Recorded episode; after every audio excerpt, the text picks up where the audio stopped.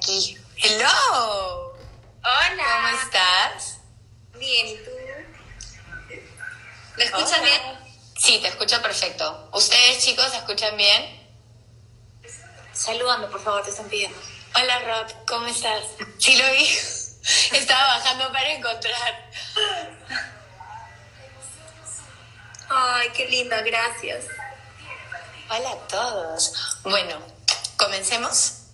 Hoy día tenemos, hoy día tenemos a Romina Castro. Ella es psicóloga y sexóloga, además. Así que vamos a estar hablando de muchísimos temas interesantes desde la importancia de nuestra sexualidad, seas hombre o mujer, de cómo llevar una cuarentena bien en parejas, ya sea si tu pareja está en tu casa o están a distancias Ajá.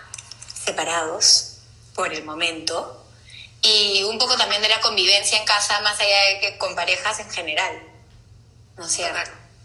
Eso vamos a hablar hoy. Entonces, cuéntame, Romy, ¿qué es la sexualidad para ti? ¿O qué es la sexualidad? Cuéntanos.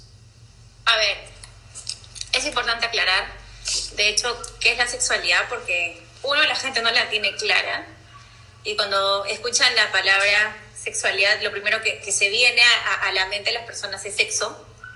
Es, eh, y cuando hablas de sexo, lo primero que te viene a la, mente es penetración, coito, etcétera. Pero la sexualidad en realidad es una, es, una parte innata con la que venimos absolutamente todos los seres humanos. Todas las personas somos personas sexuadas.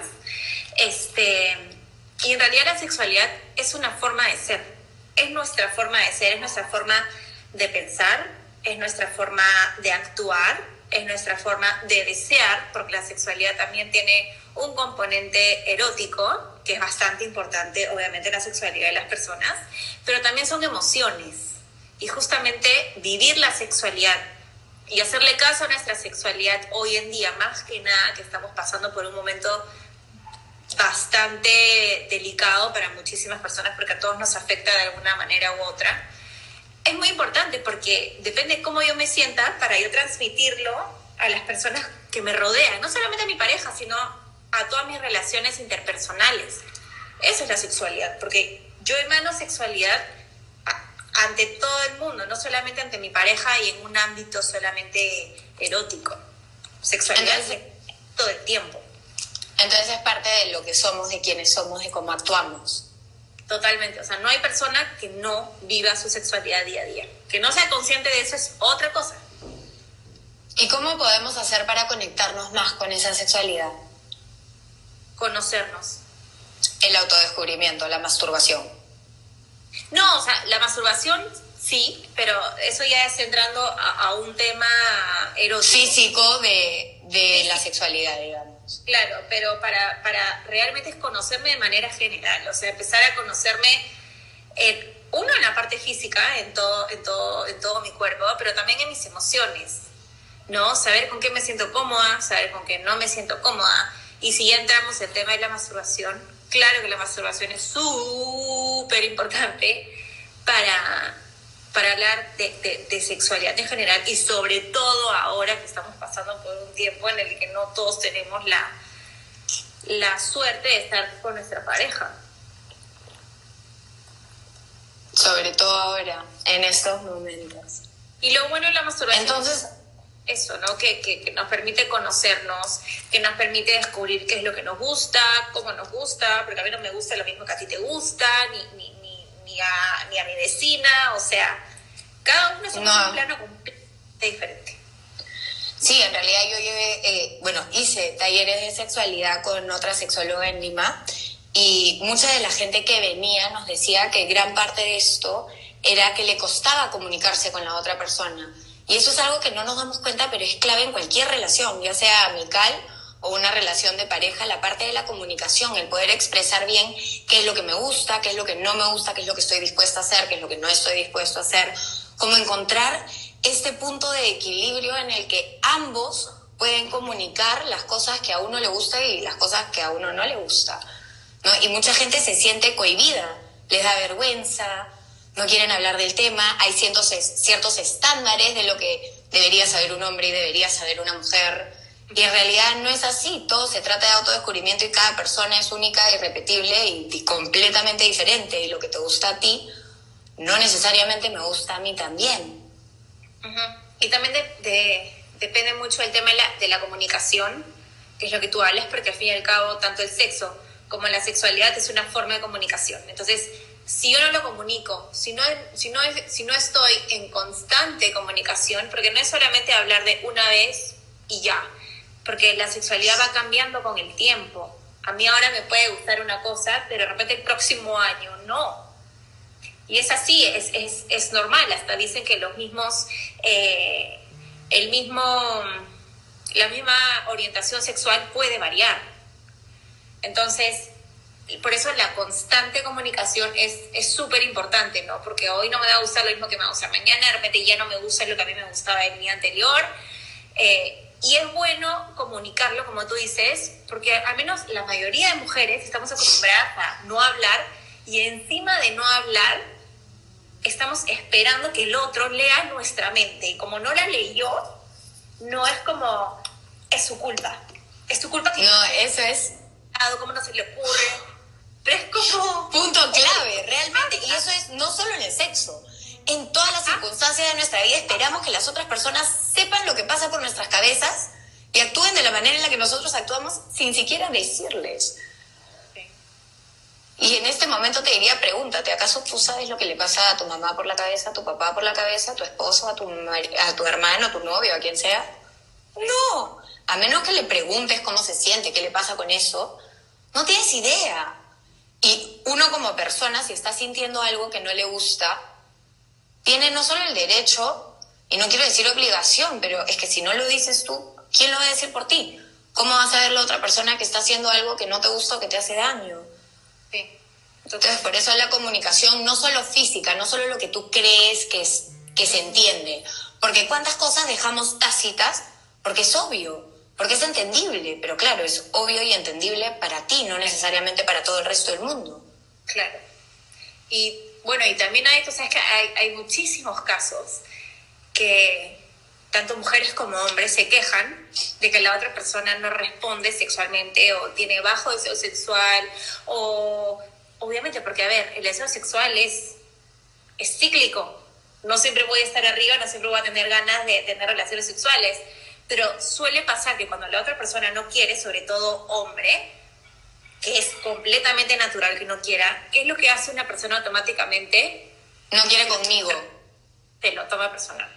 Entonces, no soy la del problema, soy fea, ya no, le, ya no la traigo, está con otra, y de repente simplemente tuvo un mal día en el trabajo y él o ella, por no querer traer ese problema a, la relación, al sistema, prefiere callar, pero ahí te das cuenta que ambos están generando un conflicto que no existe, simplemente por la ausencia de comunicación.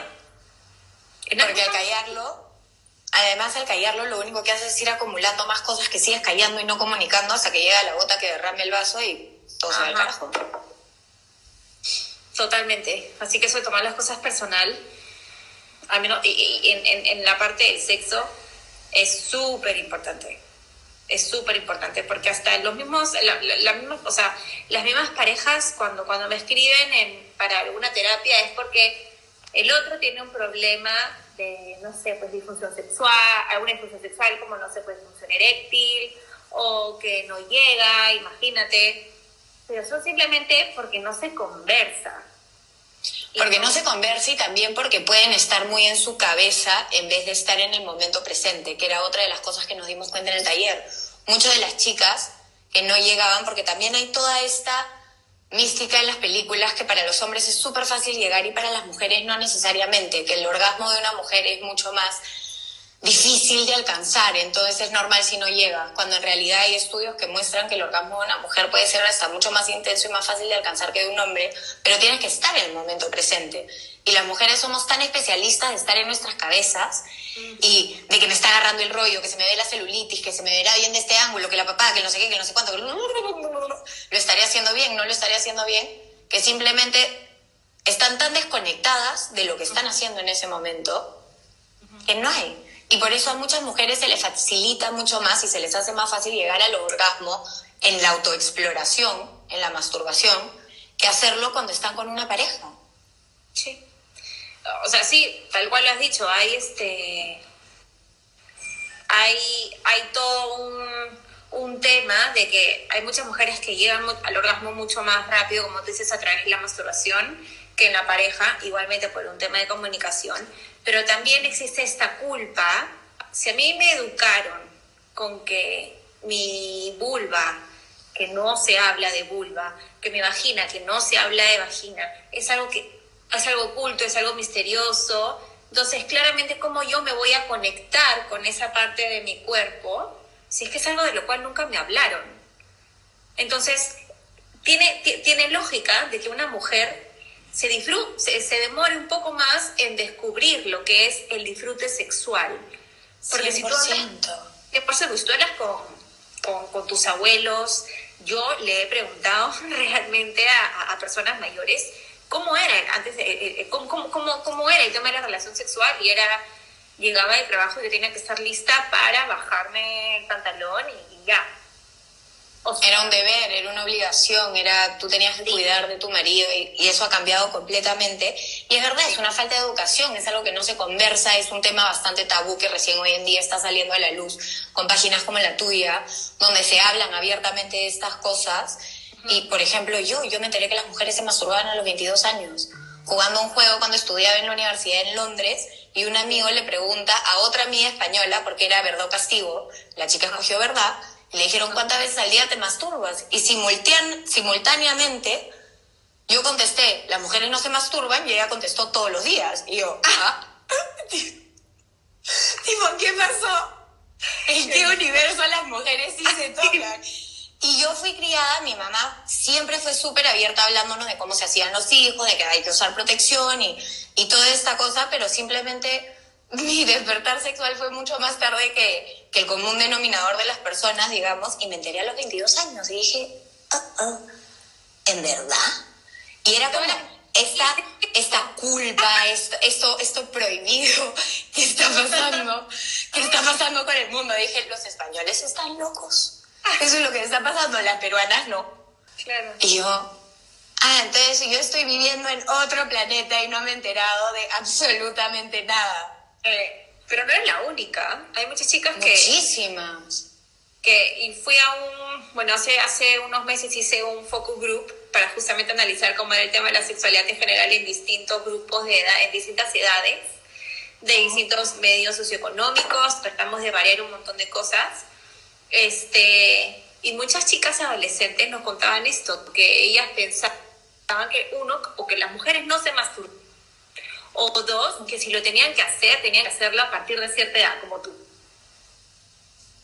Porque, claro, o sea, nos han hablado del tema de sexo solamente ligado al tema de reproducción, que está bien, porque la reproducción es una parte muy importante del sexo, es, es, es una función principal, pero así como está la reproductiva, también está la parte del ser y la parte de la comunicación. Son esas tres funciones que tiene la sexualidad. Entonces solamente se enfocan en una entonces, solamente me hablan de reproducción, ¿qué voy a saber yo del placer y qué voy a saber yo de la masturbación? Claro. Es lo... Y al final los seres humanos hasta cierto punto hemos venido a vivir múltiples experiencias, incluidas dentro de esa experiencia el placer. Y si es un placer sano que te lo puedes dar a ti mismo, entonces, ¿cuál es el problema? Pero claro, uno empieza con esta culpa de estoy haciendo algo prohibido, algo que no se debería hacer, ¿cómo voy a hacer eso? Y al final te das cuenta que no, ¿qué más sano que autodescubrirte a ti mismo, no solo mentalmente, porque yo soy fan de, cuestionarte y dar vueltas en tu cabeza, pero también poder descubrir tu cuerpo, todo lo que hay, porque al final somos un todo, somos un cuerpo, una mente, un alma, que estamos unidos y conviviendo hasta el día que morimos. Entonces, si yo no puedo, si yo todo mi aprendizaje no lo incorporo a mi parte física, a mi cuerpo físico y la ontología, el coaching habla de esto, que el aprendizaje es cuerpo, emoción y lenguaje. Que tú necesitas incorporar estas tres bandas para realmente crear un aprendizaje que quede contigo, ¿no? Que sea profundo, que sea real. Y justo he visto en una de las preguntas, te han hecho dos preguntas. Una es, ¿qué es la hipersexualidad. Si quieres contestarlo. ¿Qué es la hipersexualidad? Y la otra es, la otra la perdí. Perdón chicos. La otra es, hola, yo tengo una niña especial down. ¿Cómo debo manejar la sexualidad de mi hija ya que ella tiene 14 años? Wow. Tú sabes que justo iba a hablar acerca de, ¿cómo se llama? Acerca del autismo y en un congreso dentro de poco, pero ya obviamente ya se fue. Este, pero bueno, a ver, vamos a empezar con, con lo que es la hipersexualidad. Hipersexualidad, como dice la palabra, hiper es aumento, es, algo alto, que se confunde muchas veces con lo que es adicción al sexo. Pero tú sabes que muy, muy curiosamente se habla de hipersexualidad solamente en mujeres y en hombres no. ¿Por qué crees? Porque es como que la sociedad permite que el hombre tenga más deseo sexual y las mujeres no. Entonces, una mujer tiene alto deseo sexual, hipersexualidad, pero la hipersexualidad junto con la adicción al sexo están súper súper ahí, ahí su sexo ya es un tema que se trata no solamente desde, no desde el área o desde el ámbito sexual, sino se habla, se trata desde ya la parte psiquiátrica, se trata como una adicción. Porque así como una persona tiene, tiene adicción a algo, en general a la comida, al alcohol, a las drogas, también existe el sexo, todo tiene una misma base y es encontrar esa base que al fin y al cabo se está repercute en distintas áreas y una de ellas es el sexo. Pero claro, es, es muy curioso que sale de hipersexualidad con una mujer y no con un hombre. Ahí te das cuenta que es como que la sociedad... Es normal que el hombre tenga deseo sexual. Es normal, en la mujer no es tan normal y por eso es que, que pasan este tipo de cosas. Y para la chica que, que tiene a la hija con síndrome de Down, ¿qué puedes recomendarle? que ella quiere hablarle de sexualidad, me dices, y tiene 14 años. Sí. Me pone, hola, yo tengo una niña especial, Down. ¿Cómo debo manejar la sexualidad de mi hija ya que ella tiene 14 años? En realidad, y eso ya es un, tema personal, la sexualidad es la misma para cualquier persona. Eh, yo lo que le aconsejaría es, si tiene, si tiene síndrome de Down y tiene 14 años, es empezar a hablar acerca de la sexualidad como cualquier persona. Empezar hablándole desde las partes de su cuerpo, normalizar la sexualidad desde un plano físico, anatómico.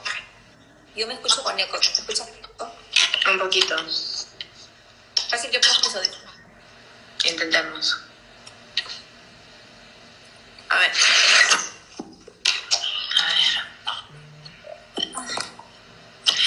Tenemos una profesora de Canadá que dice, soy profesora en Canadá y nosotros comenzamos hablando sobre la sexualidad en los niños especiales. Lo más importante es enseñarles a cuidar su cuerpo, que nadie puede tocarlas, sobre todo sin consentimiento. Muchas gracias. Sí, justo eso, justo se está hablando, que yo empezaría a tocar el tema del cuerpo, el respeto por el cuerpo, más allá de la relación sexual, igual tiene 14 años, eh, no creo que eso ahorita sea el foco, hablaría desde cuáles son las partes de su cuerpo con los nombres, porque si a un niño es muy fácil buscarlo eh, sexualmente a través del juego, va a, ser, va a ser fuerte lo que voy a decir, pero es la verdad. Si hablamos de abuso sexual, lamentablemente a los niños siempre se les entra a través del juego. Y más aún un niño que no conoce realmente su cuerpo, un niño que no, son, no conoce qué partes del cuerpo son propias y no se debe tocar por nadie más, es muy fácil engañar. Entonces, si educamos de buena forma a, a, los niños en general y sobre todo a esta niña, que me imagino que va a ser un proceso un poco más largo de lo que nos tomaría con alguien que no tiene síndrome de Down, si forzamos bien esa base desde casa, estamos educando bien sexualmente y ya luego estaría mucho más preparada para iniciar alguna actividad sexual, porque aunque tenga síndrome de Down o cualquier otra discapacidad o, cualquier otra eh, diferencia, va a poder ser capaz de disfrutar de su sexualidad con cualquier otra persona. Así como todo el resto de seres humanos. Sí, sí, total. O sea, la sexualidad es para todos y es disfrutarla para todos. Chicos, ¿tienen alguna otra pregunta de la sexualidad o quieren que pasemos a la zona de convivencia?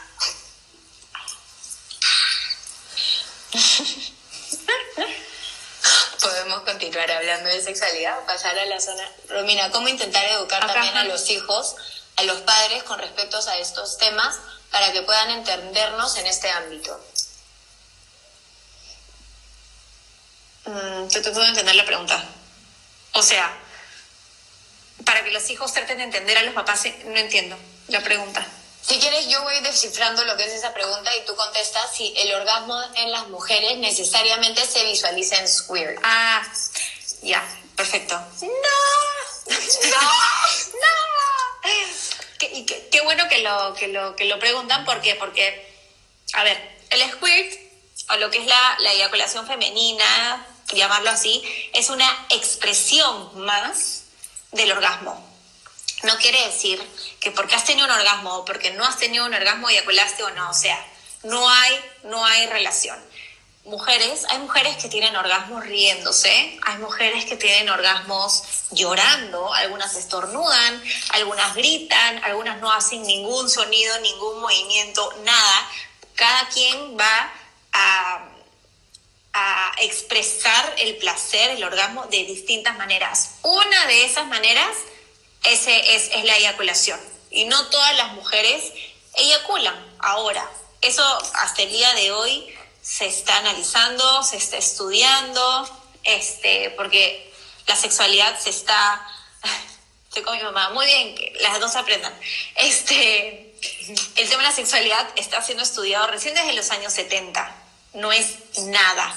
Entonces, si hablamos de eyaculación es una forma más de expresar nuestro orgasmo. Ya es un tema súper amplio, pero a, a, esa respuesta no, no es la única forma que hay. Angie volvió a comentar y dice, me refiero a cómo hablar nosotros los hijos con nuestros padres sobre estos ah. temas para que nos entiendan. Ah, me parece Gran punto. Me parece excelente. En verdad que chévere que haga esa pregunta, porque siempre nos, nos, nos enfocamos mucho de cómo hablan los padres hacia los hijos. Pero, a ver, es muy importante primero encontrar el momento. Yo creo que es muy diferente y, y, en todos los ámbitos es muy distinto empezar a hablar con papás acerca de algo en un día de semana que están llegando del trabajo, que están comiendo, que si les tocas el tema del sexo o de cualquier tema, es, es un poco difícil.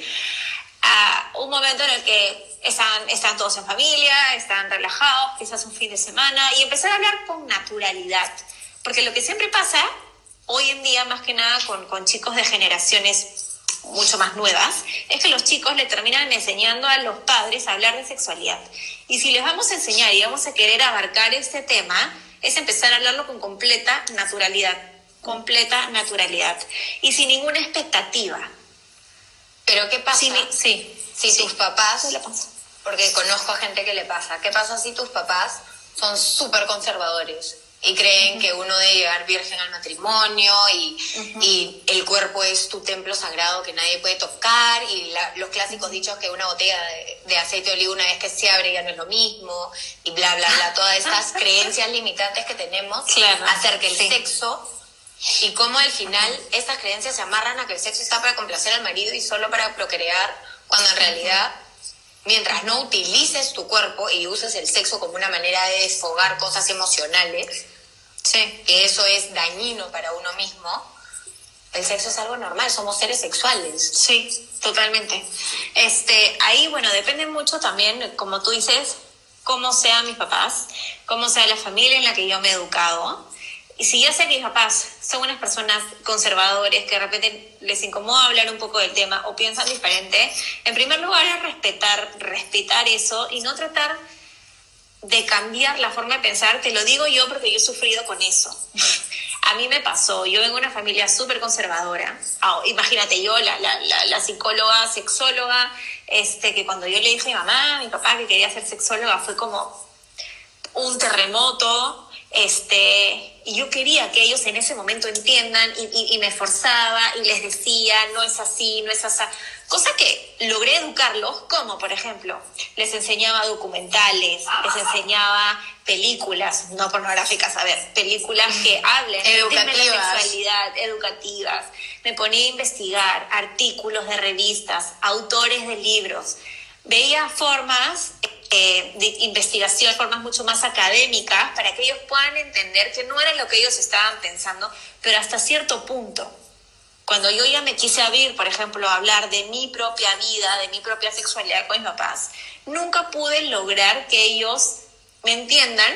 Mis amigas, por ejemplo, siempre tenían a sus amigas que las llevaban a, a los chequeos ginecológicos porque ya empezaban a tener relaciones sexuales con sus parejas. Yo quería lo mismo.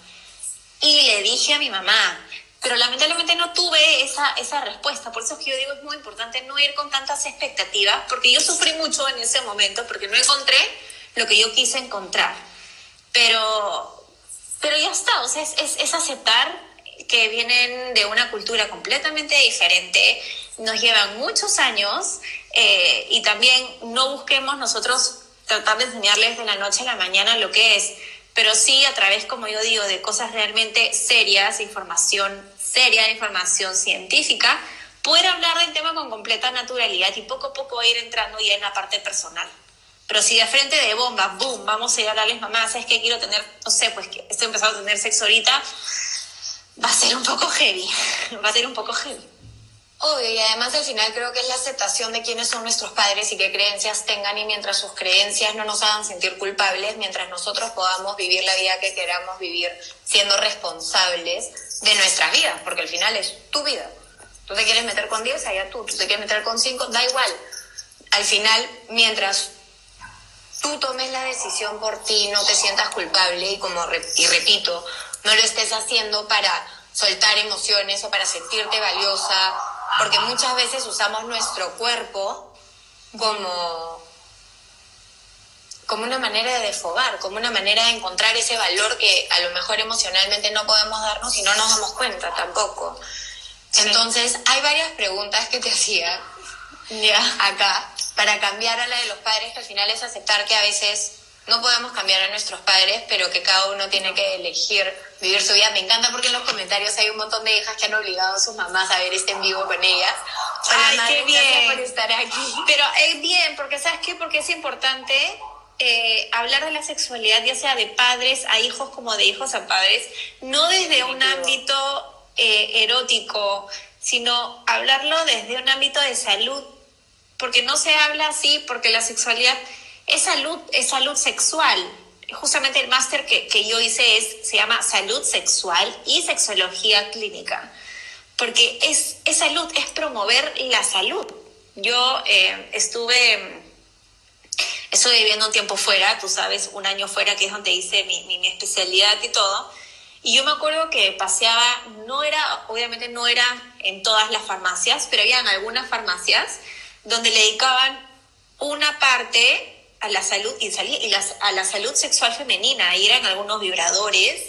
¿Pero por qué? Porque es, parte de la salud. Y no solamente porque es para la masturbación. Hay muchas mujeres que tienen problemas realmente. Eh, por ejemplo, la vagina es un músculo, se contractura. Vaginitis. Vaginismo. Vaginismo. Sí. Sí, sí. Así. Este. Pero todo, claro, pero, pero todo eso es salud si yo hablo de sexualidad es porque quiero empezar a cuidarme. Y qué mejor que abrirme a, las personas que tengo más confianza, ¿no? Empezar a, cuidar porque es, es, mi cuerpo, es mi salud. Y además es también no solo cuidarme a mí, sino saber que si estoy siendo adulto suficiente o, o estoy decidiendo tener relaciones sexuales, cuidar mi salud también. Viene la parte de la protección contra todas las enfermedades que existen, contra el embarazo, qué es lo que quieres, qué es lo que no quieres, porque es muy fácil decir, sí, yo soy dueño de mi cuerpo y decido hacer con él lo que quiero, pero también eres dueño de cuidar tu cuerpo, ¿no? Y de protegerte. Una chica preguntó, ¿cómo se sintieron cuando decidieron empezar con su vida sexual? A mí me da miedo. Pues, y creo que es un miedo que mucha gente siente. Es repetir ¿Cómo se sintieron cuando decidieron empezar con su vida sexual? ¿Me escuchas? Sí, ahora sí, Jesús, me pareció que tienes 20% de batería, en un rato tengo que desconectar los audífonos. Dale. Entonces, ¿cómo hablar? No, ¿cómo se sintieron cuando decidieron empezar con su vida sexual? A mí me da miedo. Ok, si te da miedo es porque no estás, eso es lo que creo yo, no estás preparada. Sí, y eso es lo que definitivamente antes de entrar al ámbito de la sexualidad en general no tiene que ser con miedo, porque va a ser una experiencia de la cual te vas a acordar siempre, va a ser una experiencia que, que te va a cambiar porque vas a tener otra perspectiva de las cosas. Entonces, empezar a prepararte, empezar a informarte acerca de, de, qué es la sexualidad en general, de qué involucra el sexo. Porque el sexo no es solamente ya qué rico, qué bien, este, estoy cierto tiempo con mi pareja y ya lo tenemos que hacer. No.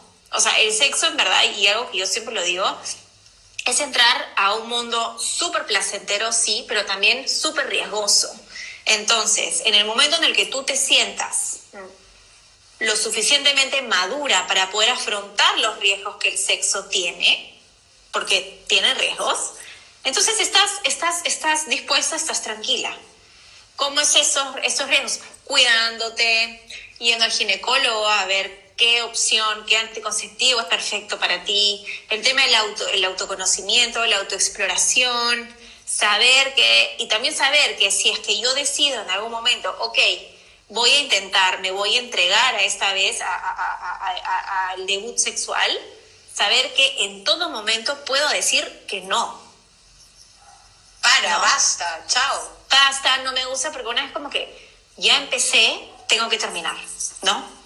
Y ahí es cuando las relaciones sexuales son una porquería y en verdad muchos traumas vienen de la primera experiencia sexual. Porque justamente se inició con miedo con miedo o también está porque justo ahora hablando del miedo de la primera vez, hay mucha gente que lo hace porque siente que tiene que hacerlo, así como hay slut shaming, que es toda esa gente a la que le dicen, ah, eres una perra, eres súper modidita, eres una puta, hay el otro lado, que es fruit shaming, que es como cuando te dicen, ah, es que tú eres un ganso, pues porque no haces nada, nunca has tirado no con nadie, nunca vas a no sé qué. Entonces sientes esta necesidad de, tengo que perder mi virginidad para, para que la gente no me bulee. Es un tipo de bullying al final. Y es hacerlo cuando uno a lo mejor no está preparada para hacerlo. ¿No? Y es definir también, creo que dentro del estar lista para tener relaciones sexuales, es definir también qué es el sexo para ti. Por ejemplo, yo tengo amigas, he estudiado afuera, tengo muchas amigas, tengo amigas que les encantan tener one night stands, que son encuentros de una noche y nunca más ver a la persona. No las juzgo, si ellas son felices y se respetan y se aman, porque es gente que se quiere mucho y lo hace porque encuentra placer en eso, no hay ningún problema, están siendo responsables y están utilizando su cuerpo como ellas quieran. Sin embargo, para mí, las relaciones sexuales tienen que ver con una conexión. Yo creo mucho en la energía y creo que cuando uno tiene un intercambio sexual con alguien, te quedas con la energía de esa persona también. Tal cual. Entonces, es no solo encontrar a esa persona con la que uno quiere, sino es encontrar a esa persona con la que conectas, con la que confías. Creo que el sexo es más rico cuando lo haces en confianza que, que cuando simplemente lo experimentas, pero eso ya es para cada una persona completamente diferente a que estamos hablando de la primera vez. Y creo que para una primera vez siempre el estar con alguien que quieres, el estar con alguien que confías, es importante, porque si no simplemente pasas a sentirte usada. A sentirte con emociones conflictivas que no sabes qué está pasando. Y eso, como tú dices, puede llegar a traumarte, aunque lo racionalices en tu cabeza, porque las emociones que sentiste en ese momento y que sentiste después se quedan contigo. Entonces, eso para cerrar esa parte. Después te preguntaban qué pasa en los casos de los asexuales. Ya, a ver, hay todo un tema con el tema, con, con con los asexuales. Sí existe la asexualidad, son personas que no experimentan ningún tipo de deseo sexual hacia la otra persona, hacia cualquier cosa, eh, y pueden vivir sin esa parte erótica y con eso son felices, o sea, no sufren, no es que tengan un problema sexual ni nada, pueden llevar, hay asexuales que tienen relaciones de pareja felices y no tienen relaciones sexuales porque porque no, es, es un ámbito en el cual a ellos no les interesa y con eso son felices. Este, pero sí hay que saber que la sexualidad es un, el menos del 1% de la población mundial. Pero ahora como que está tan fácil, así como cuando hablamos, ay sí, eres bipolar, ya, no sé, pues porque un día estás así, un día estás allá, ahora se etiqueta tan rápido las cosas, para ser sexual realmente tienes que cumplir con ciertos criterios clínicos para que te consideres como, como tal. Como digo, existe, existe y son personas que viven felices, que es una parte que, que, no les despierta el, el lado sexual. Obviamente hay que intentar trabajar y explorar muchas partes para saber que realmente no tienes esa, no, te interesa esa parte, pero es una, un porcentaje súper mínimo, súper mínimo de la población. Alguien te pone, estudio psicología y quiero ser sexóloga, pero cuando hablo de lo que me aprendo día a día sobre la sexualidad, los chicos piensan que puedo tener sexo con ellos. ¿Qué hacer en estos casos? Te entiendo tanto. me pasaba lo mismo, es más, yo digo que soy sexóloga y la, la, gente piensa, no sé, pues que, que, yo también, no sé, pues seré sexualmente activa y que quiero tener relaciones sexuales todo el tiempo. Y, y nada, ahí lo que yo recomiendo es, eh, si te gusta mucho el, el tema sexual, de la sexología, adelante, go for it, por favor, porque somos muy pocos profesionales que nos dedicamos a esto y es algo nuevo, es algo que la gente realmente lo necesita. Y no que voy a decir que no te importa el que dirán, porque a todos nos va a importar el que dirán. Hay escuchar, sí, pero que justamente eso te motive y te sirva de que justamente esas son las personas que se necesitan educar. Eh, ¿no? Es como decir que, a ver, un médico oncólogo no ha tenido que tener cáncer para poder tratar al enfermo. Un psiquiatra no ha tenido que ser loco para tratar a la, persona que necesita ayuda psiquiátrica. Un sexólogo no tiene que tener relaciones sexuales con todo el mundo ni, ni tiene que ser adicto al sexo para poder tratar el ámbito de la salud sexual. No sé si me dejo entender. Esa es una explicación que yo le daba a la gente, por ejemplo. ¿No? Entonces eso como que ya invitas al otro a que reflexione acerca de que una cosa no tiene nada que ver con la otra y que el tema de la, de la, de la sexualidad, cuando lo vinculas directamente con salud sexual, ya, ganaste. Porque salud, es, es, parte de la salud, es parte de la medicina. Si para ser sexólogo tienes que ser o psicólogo o médico, eso que te dice, que está dentro del ámbito de la salud. Te están preguntando, ¿cómo te formaste para llegar a ser sexóloga? Parece que tenemos varias interesadas. Qué bueno, en verdad sí. es que, ah, bueno, no sé si es que, es que, no sé qué será si es que yo hablo súper natural acerca de esto y que es algo completamente nuevo. Lamentablemente eh, la sexología no existe acá en Perú. Es, es irse fuera a especializarse.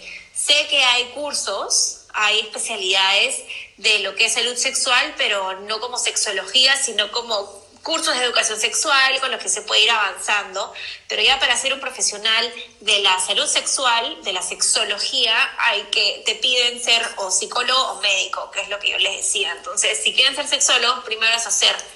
Yo recomiendo, o sea, si quieren ver el tema de la sexología desde un ámbito netamente físico, la medicina está bien porque vas a entender mucho todo el, todo el proceso del cuerpo, etcétera, todo lo que va a pasar en tu cuerpo para lograr la erección, que no sé qué. Pero yo recomiendo, y es mucho más bonito hacerlo como una especialidad de la psicología, porque entiendes mucho el comportamiento humano, porque entiendes mucho la parte emotiva, que es lo que, que es lo que al fin y al cabo es la sexualidad, porque el placer sexual está en la mente, no está en los genitales, como muchos pensamos. Entonces es eso, es, tener que irse. Sé que hay en España, hay en Argentina, hay en Estados Unidos, eh, más no sé. Eh, pero ahora con, todo online, mira, hasta online pueden hacer un, un, máster. Hasta online pueden hacer un máster. Te preguntan si estás casada y lo que no saben es que tienes una hija y el- en camino el segundo. Está ultra casada, chicos, así que... Se Estoy viene el casada, segundo. Tengo una hija y se viene el segundo. Sí. Claro. Que es más, yo le dije que era hombre antes de que sepa que era hombre. Sí, sí, sí, sí. Mamá, por si acaso tu truco del anillo todavía funciona. Sí, excelente. Alguien te pregunta, ¿qué haría? Y esta pregunta me parece interesante porque creo que tiene que ver mucho con las inseguridades que tenemos dentro de la sexualidad y el sexo. ¿Qué haría si alguien me dijo que tenía el pene muy chiquito y que no le servía en la cama y eso te quedó grabado y con tu miedo lo tienes guardado, entonces obviamente no se lo dices a tu pareja, pero es algo que cargas en tu intimidad, Mm. ¿no? Bueno, es, es, es un tema que definitivamente hay que trabajar. Eh, si es que realmente ha afectado tu autoestima, si es que ha- ha- te ha afectado en tus relaciones con tus demás parejas, es algo que podrías trabajar, pero es muy importante decir que muchas mujeres y muchas parejas tienen este mito, porque la sexualidad está llena de mitos, y uno de los mitos es que justamente necesitamos, uno, que necesitamos del pene para disfrutar, y dos, que necesitamos del tamaño del pene para disfrutar. El tamaño del pene, para empezar, eh, no te voy a decir que no es importante, porque sí es importante, pero no es indispensable. La mujer va a llegar al orgasmo a través del único órgano que tenemos que para recibir placer, que es el clítoris.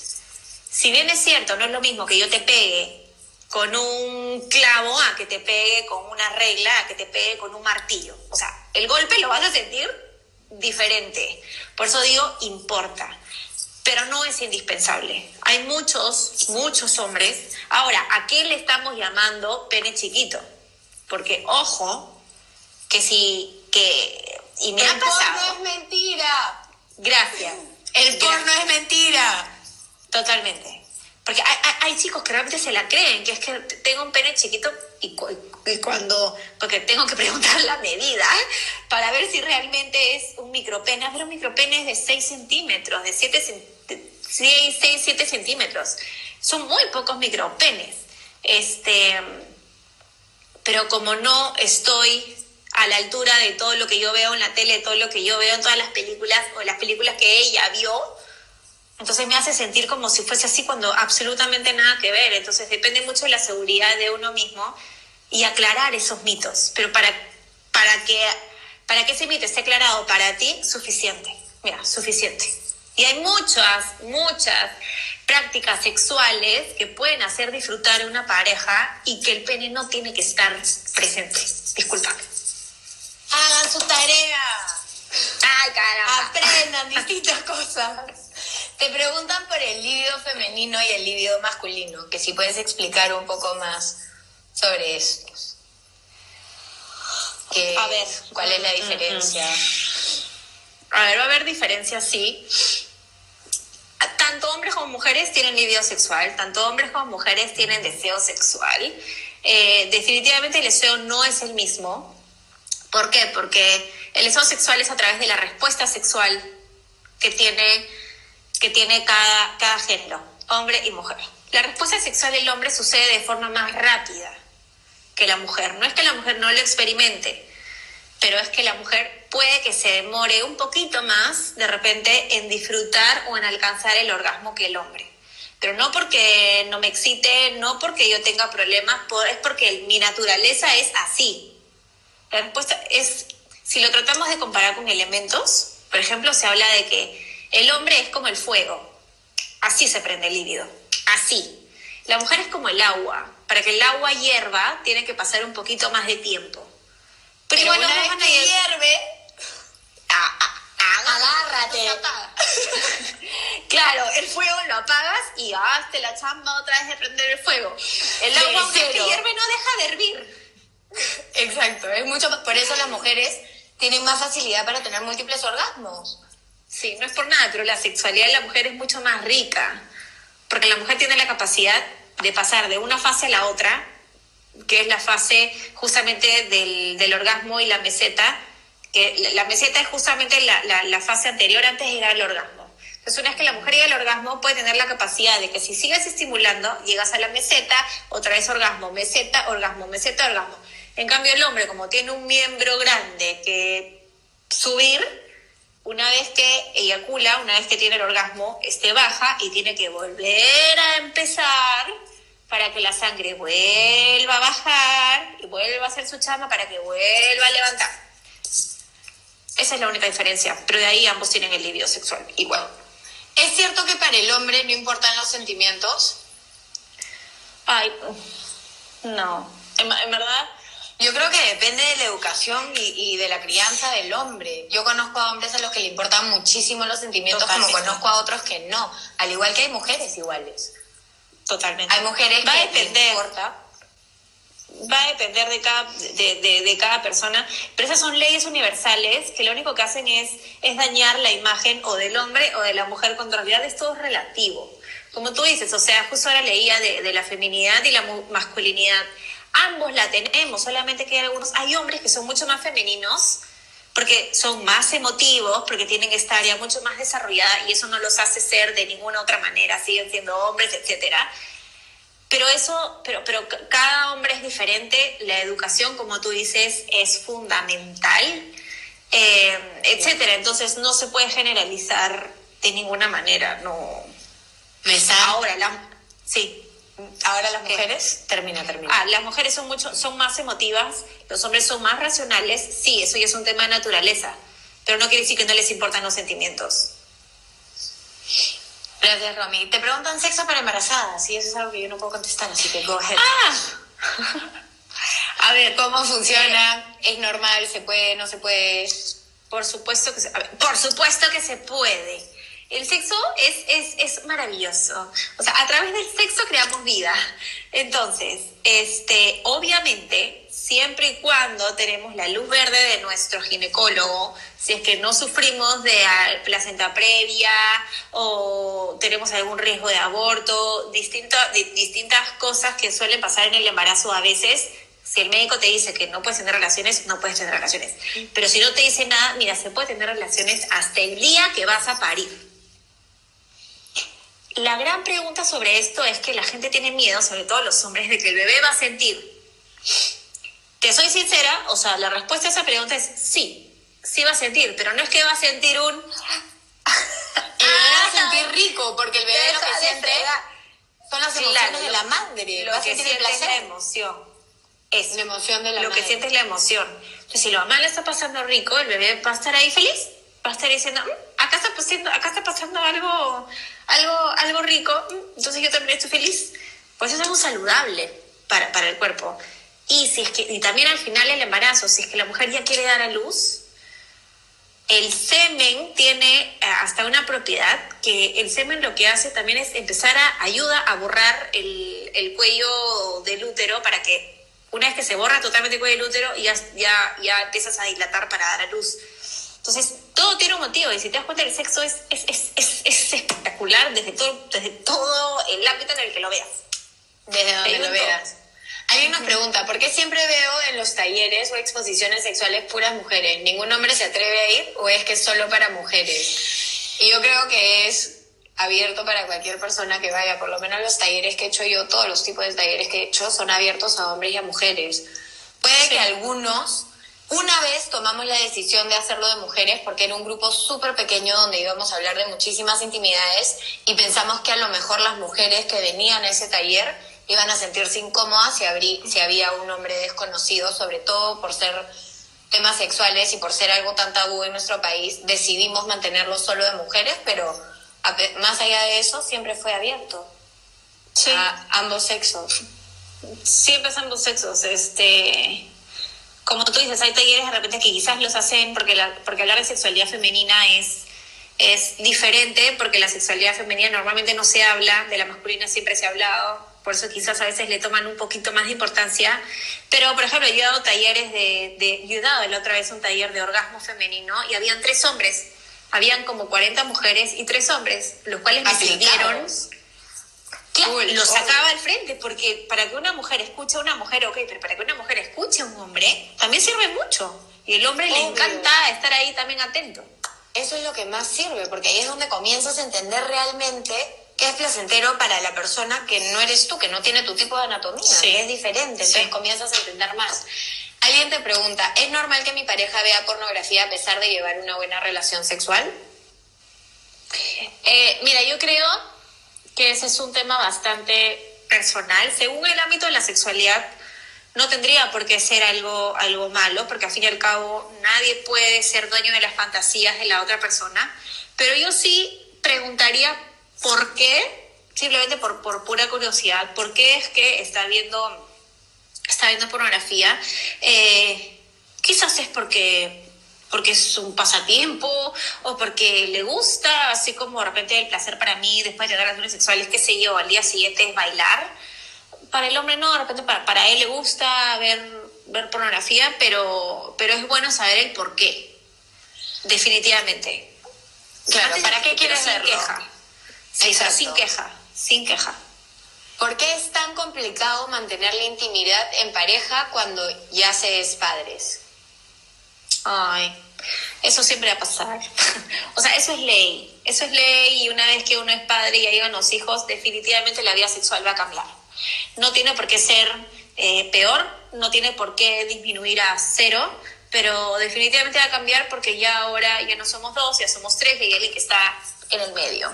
Entonces, es, es obvio de que la mamá ya no sea mi prioridad, mi pareja, sino ahora mi prioridad va a ser una persona que realmente necesita biológicamente para sobrevivir de mí eh, los primeros meses, pero los primeros meses es normal que, que la actividad sexual baje. Ahora, lo que suele pasar es que a veces las mamás, cuando somos mamás, nos olvidamos de que también somos mujeres y a veces nos acostumbramos a esos a ese tiempo y nos olvidamos y nos olvidamos y nos olvidamos de que tenemos una pareja y que también tenemos nosotros eh, nosotras un, una un deber con nosotras mismas no con la pareja con nosotras mismas de, de, saber disfrutar. Entonces es bueno encontrar momentos eh, en los que se pueda desarrollar la intimidad no necesariamente sexual sino la intimidad. Y ya lo sexual va a venir después poco a poco Mira, nos ponen Viviana, estoy aquí con mi mamá y mis dos hermanas, una de 17 y la otra de 10. Mi mamá se preocupa y pregunta si mi hermana por tener 10 años debería escuchar este en vivo. ¿Es bueno o malo? Yo creo que por la manera en la que lo estamos hablando y las cosas que se están diciendo, a lo mejor 10 años Sí. es bastante pequeña, pero Eh, no se está hablando de nada que no Ahí- sea natural y mientras lo hables con frescura, No, sí. que fue lo que mi mamá siempre Sí. hizo con nosotros. Y mira, yo Sí. desperté súper Igual- tarde. Sí. Igual, como tú dices, 10 años, igual no, no, no es que muchas cosas de las que estemos hablando ahorita se les va a quedar grabadas porque para algunas cosas está preparada, para algunas cosas no, algunas cosas no va a entender. Más allá, lo que yo diría es que quizás después de este video va a tener preguntas. Va a tener preguntas y que sí sería bueno que sepan respondérselas con completa naturalidad, porque dicen que si un niño tiene una pregunta es porque es capaz de, de escuchar la respuesta. Ah, me gustó eso. Así que ya saben, si les preguntan, contesten. ¿Cómo hacer Sí. para conectarse más con tu pareja y pasarla bien? Ambos. Porque en algunos casos uno disfruta más que el otro. Comunicación, ¿no? Que es un poco lo que hablamos al comienzo. Total. Pero, ¿qué te parece si hablamos ahora eh, porque- del, del tema de la, de la convivencia y la cuarentena? Tenemos cinco minutos. En cinco minutos se corta este en vivo. ¿Nos da? Sí, ya. Bueno, más que nada, para Go for it. la, la convivencia, eh, es aceptar y saber que, a ver, que estamos viviendo un tiempo que es completamente complicado para absolutamente todos, para parejas, para que están viviendo en, la, en, en convivencia y estar pegados 24/7 es, es hardcore, o sea, no estamos acostumbrados los- las personas a, a estar así, pero la forma más saludable es pensar de forma de que es llevar el día a día, el día a día, y saber de que los cambios de humor que van a haber, saber de que la ansiedad que va a haber, saber que el estrés que va a producir es normal en este tiempo. Pero Y el sexo a distancia en cuarentena. porque